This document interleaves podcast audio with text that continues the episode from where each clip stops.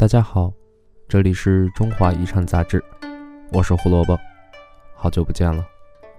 今天的夜读内容是《皇家的口福》第二部。贵为君王，也食人间烟火，因而紫禁城内布有众多的御膳房。御膳房延请天下大厨，打造花样百出的珍馐美馔。但御膳是否真值得朝圣，在数不清的讲究背后。又藏着怎样不为人知的秘密？清宫各地不仅风俭不一，口味爱好也不尽相同。有的能揣摩出时事的印记，有的却只让人对其个性莞尔。美食未必是家宴，宴席上的防毒实在是皇家必做的功课。除了使用试毒牌之外，遣人尝膳也是最日常进膳的程序之一。无论是电视剧也好，小说也罢，我们得窥宫廷生活时，都会有种感觉：皇帝用饭通常都是独角戏，绝没有阖家同堂的其乐融融。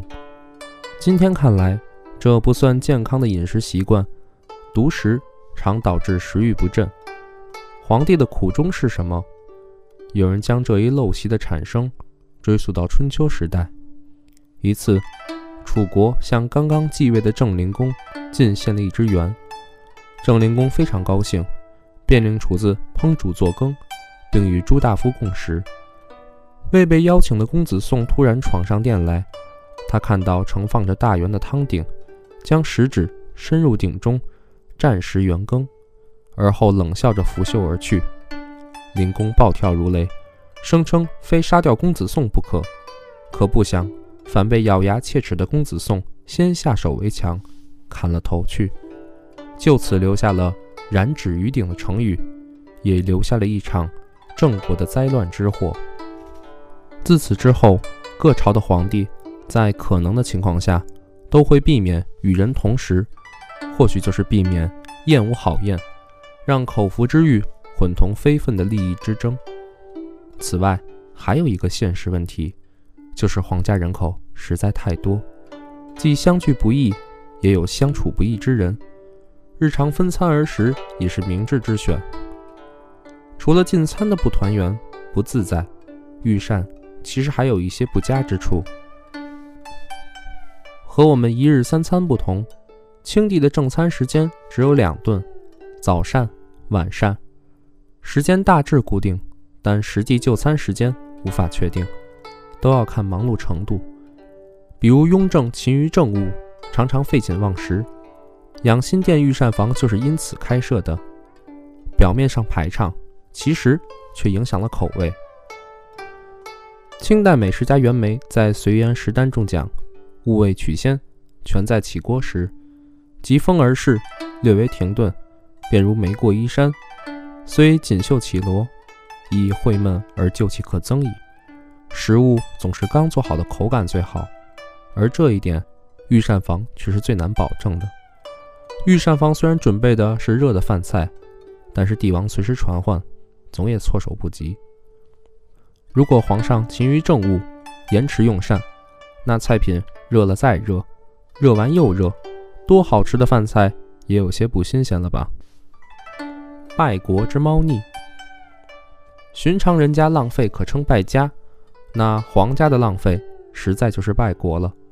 而紫禁城御膳房里的所作所为，真把国家败得不轻。王仁安口述过，如果皇上临时下旨增加刨羊肉一菜，光禄寺要通知进城多少只？答案是三百，而御膳房最多只用三小只羊而已。那么其余的哪儿去了？原来是按照八折的价钱折成银子，大家分肥儿。评选宫廷中油水最多的地方，御膳房必定榜上有名。更大的黑洞出在御膳房的采买上，即使赐给臣子、宫女、太监或者厨艺们，仍有广阔的油水空间。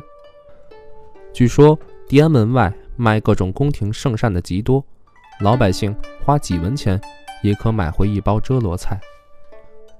御膳房如此离谱，帝王基本是不知情的。有这么一个故事：一次，乾隆问早朝的大臣汤文瑞说：“你这么早赶来，吃过点心了吗？”